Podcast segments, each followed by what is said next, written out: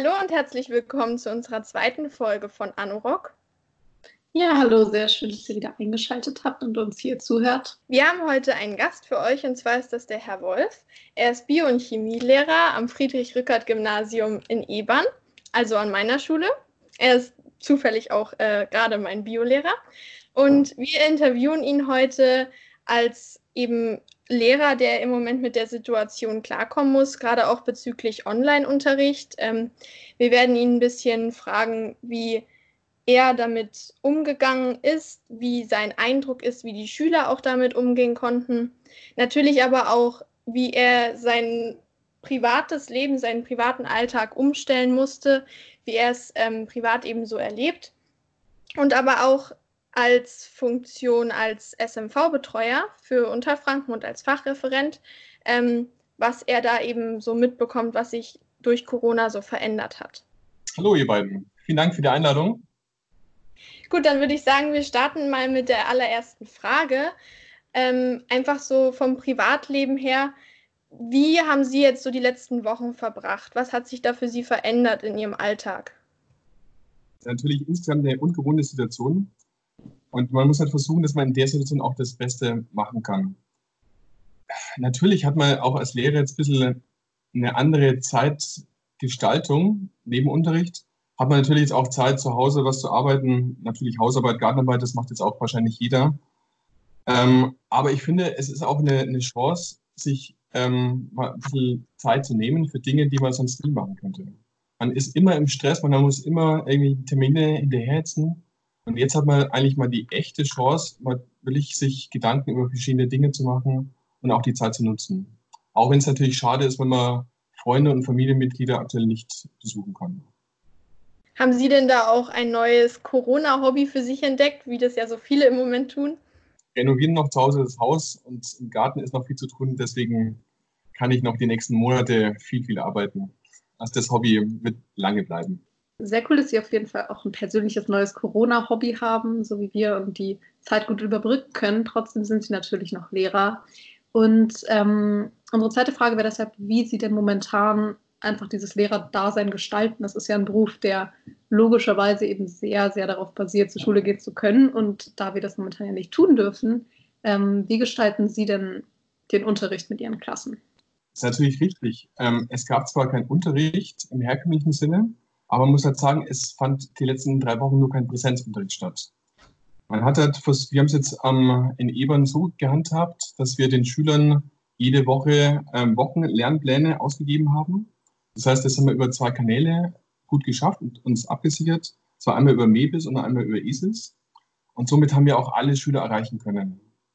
Dazu war es noch möglich, dass man sagt, man kann auch auf digitalen Wege auch Online-Unterrichte machen. Das wird auch jetzt in den nächsten Wochen immer stärker noch vorangetrieben werden. Das heißt, gerade über Microsoft Teams, das machen jetzt verschiedene Firmen auch, da kann man tatsächlich schauen, ähm, dass man das noch effizienter macht als nur über ähm, textbasierte Medien.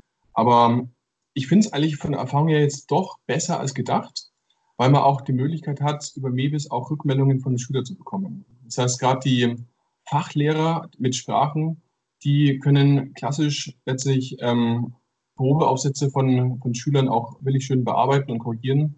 Daher funktioniert der Austausch ganz gut. In Fächern, wo man was erklären muss, wo man irgendwelche Probleme lösen muss, wird es natürlich ein bisschen schwieriger, aber es geht erstaunlicherweise ganz gut. Also das finde ich in deren Sicht gar nicht so problematisch wie, äh, wie gedacht. Ja, ansonsten sind wir halt als Lehrer trotzdem noch im, im Beruf.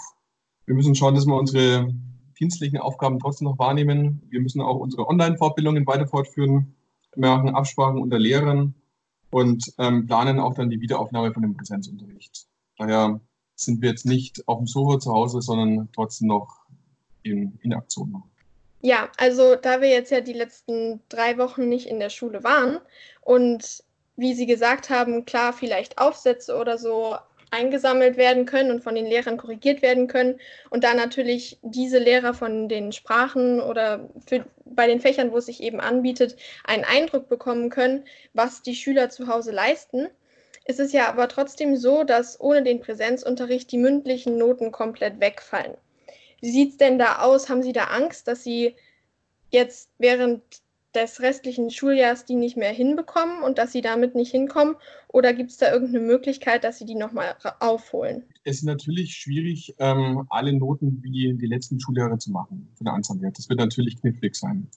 Aber ähm, trotzdem würde ich sagen, das ist jetzt nicht die höchste Priorität, mündliche Noten hinzubekommen.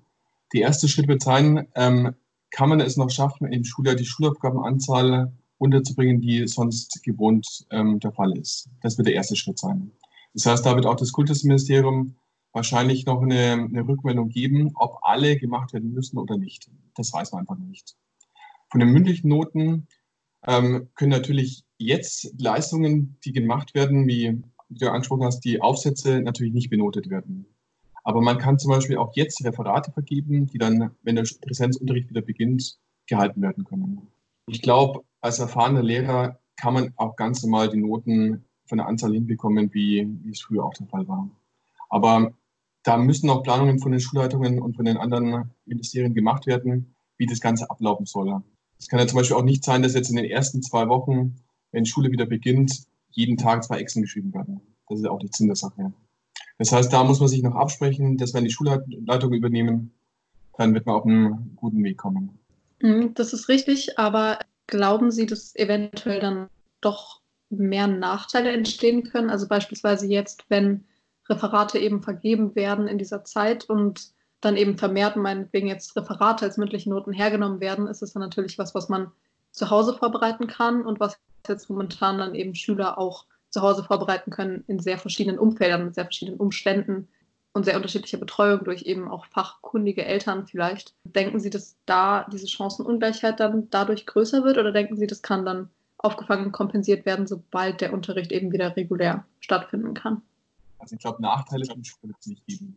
Und die Referate sind ja jetzt immer zu Hause gemacht worden. Das heißt, das elterliche Umfeld bleibt immer identisch gleich. Und daher ist es, glaube ich, für den Schüler kein Nachteil, sondern er hat vielleicht sogar auch deutlich mehr Zeit, sich auf so ein Referat vielleicht vorzubereiten, ohne Stress außenrum. Aus daher, glaube ich, ist es, glaube ich, kein Nachteil. Aber ich glaube, da muss man sich jetzt zum aktuellen Zeitpunkt keine groß, so großen Gedanken machen, das heißt, da müssen sich die Schüler einfach überraschen lassen. Die Infos werden von den Schulleitungen an die Eltern, an die Schüler weitergegeben. So ablaufen, dass sicher kein Nachteil entstehen kann. Jetzt haben Sie gesagt, Sie glauben, dass sogar vielleicht ein Vorteil für die Schüler entstehen könnte, dadurch, dass sie die Referate jetzt dafür mehr Zeit einfach haben. Wie sehen Sie denn generell ähm, aus Ihrer Einschätzung die Sache mit der selbstständigen Erarbeitung? Wie meistern das die Schüler? Haben Sie da das Gefühl, dass es zuverlässig erledigt wird und dass es auch ähm, das Niveau nicht zu hoch ist, dass sie das gut schaffen können oder dass sie damit wirklich Probleme haben und ihnen wirklich der persönliche Kontakt zum Lehrer fehlt? Es ist gar nicht so einfach und ist auch für uns ähm, nicht so eindeutig zu sagen. Es gibt Schüler, für die ist es kein Problem. Das heißt, die kennt man so gut, die sind technisch gut ausgestattet, haben einen Drucker zu Hause und können selbstständig wunderbar arbeiten. Dann gibt es natürlich auch Schüler, die eher die Führung vom Lehrer brauchen und auch die Strukturierung. Die sind vielleicht eher zu Hause ein bisschen überfordert, wenn man jetzt mal gerade die älteren Schüler sieht. Ähm, da ist dann, muss man noch mehr drauf schauen, ob sie wirklich ihre Arbeit machen oder nicht. Das heißt, auch da bietet Mebis eine Möglichkeit, zu schauen, sind die Aufgaben abgerufen worden, sind die bearbeitet worden? Das ja.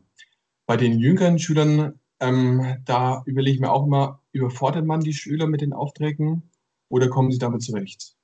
Weil wenn ein Schüler selber aus dem Buch was zusammenfassen soll, schreiben viele Schüler seitenweise was ab, also viel, viel Arbeit. Andere Schüler machen mit tatsächlich Stichpunkte, die kommen besser damit zurecht. Andere Familien haben keinen Rechner zu Hause oder haben auch keinen Drucker zu Hause das ist nochmal schwieriger. Das heißt, da ist man in Verbindung mit den Familien, werden auch ähm, Laptops an die Schüler oder an die Familien ausgeliehen, auch Drucker. Also da versucht man den Familien zu helfen. Ja, als Pauline sie vorhin vorgestellt hat, hat sie ja schon gesagt, dass sie auch Chemie- und Biolehrer sind, also in der Corona-Krise auch ein bisschen Fachwissen wahrscheinlich mitbringen und sich ja wahrscheinlich auch viel damit auseinandersetzen, wie das Gesundheitssystem aktuell mit der ganzen Sache umgeht. Sie als Beamter des Freistaates Bayern ähm, Gibt es da eventuell auch noch irgendwelche Dinge, die Sie jetzt zusätzlich erledigen müssen, vielleicht sogar hinsichtlich des Gesundheitssystems oder sind Sie da nicht eingebunden? Sind Sie jetzt weiterhin nur in Ihrer Lehrerrolle quasi?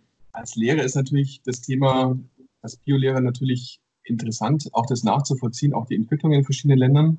Das heißt, da habe ich auch mit den Schülern viel vor den freien Tagen gesprochen, auch jetzt im Unterricht. Aber als Beamter ist man trotzdem irgendwo auch in der persönlichen Pflicht auch. Das heißt, gerade die Gesundheitsämter sind stark unter Druck und brauchen Unterstützung. Das Kultusministerium hat jetzt einen Aufruf gestartet. Sie brauchen sofort 200 Beamter, die sozusagen in Vollzeit jetzt in die Gesundheitsämter gehen. Das heißt, jede Schule, Gymnasien, Realschulen und Fachoberschulen sollten ein bis zwei Lehrer, die sich freiwillig dafür melden, aufstellen, die dann bei Bedarf in ihren Landkreisen dann zum Gesundheitsamt mit dazukommen. In Bayern haben sich jetzt insgesamt 1000 Lehrer für diese Abordnung freiwillig gemeldet. Davon werden eben 200 wurden wahrscheinlich schon eingezogen. Ich weiß nicht, ob das jetzt so aktuell ist. In Unterfranken waren es 50 Lehrer von den Gymnasien.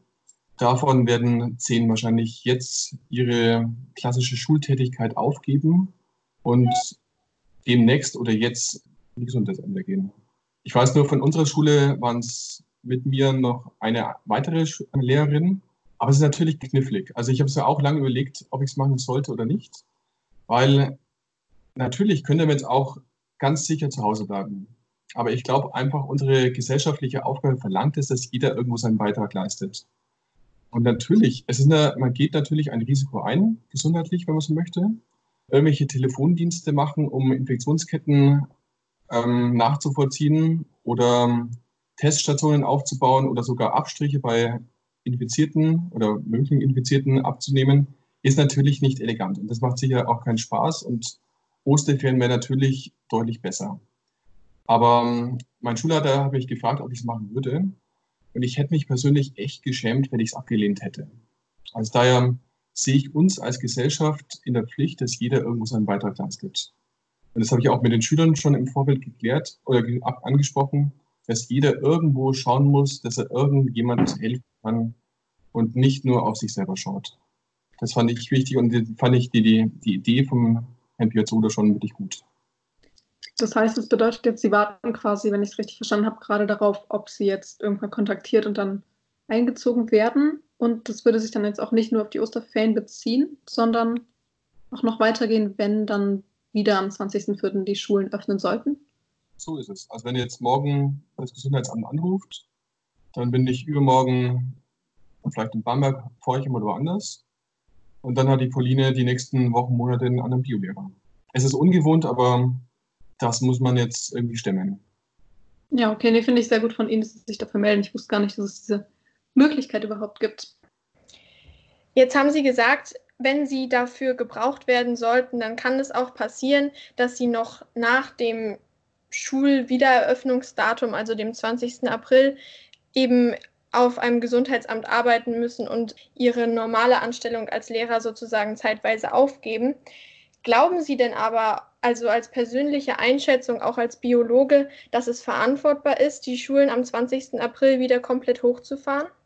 Ähm, das kann man erst in ein bis zwei Wochen will ich entscheiden. Das heißt, diese Infiziertenrate geht noch hoch. Wir haben noch nicht den Höhepunkt, den, den Scheitelpunkt erreicht. Und dann die Entscheidung zu fällen, wird die Schule wieder aufgemacht oder wer als erstes in der Schule wieder beginnt, das ist wirklich, das kann ich als Lehrer nicht beantworten, das kann auch keine Schulleitung verantworten oder kann es entscheiden, sondern das, diese Entscheidung wird auf politischer Ebene getroffen. Das heißt, das macht der Ministerpräsident bzw. das Staatsministerium. Und die geben dann die Informationen über die Medien oder will ich Dienstweg nach unten über die Schulleitungen an die Schüler, an die Eltern dann weiter. Abschließend vielleicht haben Sie noch für unsere Zuhörer, ja wahrscheinlich hauptsächlich aus bayerischen Schülern, vielleicht auch eher Oberstufenschülern bestehen, irgendeinen Tipp, irgendwas, was Sie ihnen mit auf den Weg geben wollen jetzt für diese weiteren Wochen, die doch von Corona wahrscheinlich noch überschattet werden? Das klingt so abgedroschen, aber diese Menschlichkeit, die kann man jetzt wieder groß werden lassen.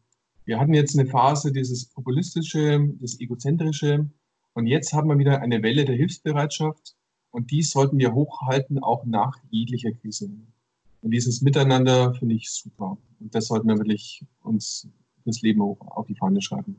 Okay, dann vielen Dank, dass Sie heute hier bei uns zu Gast waren.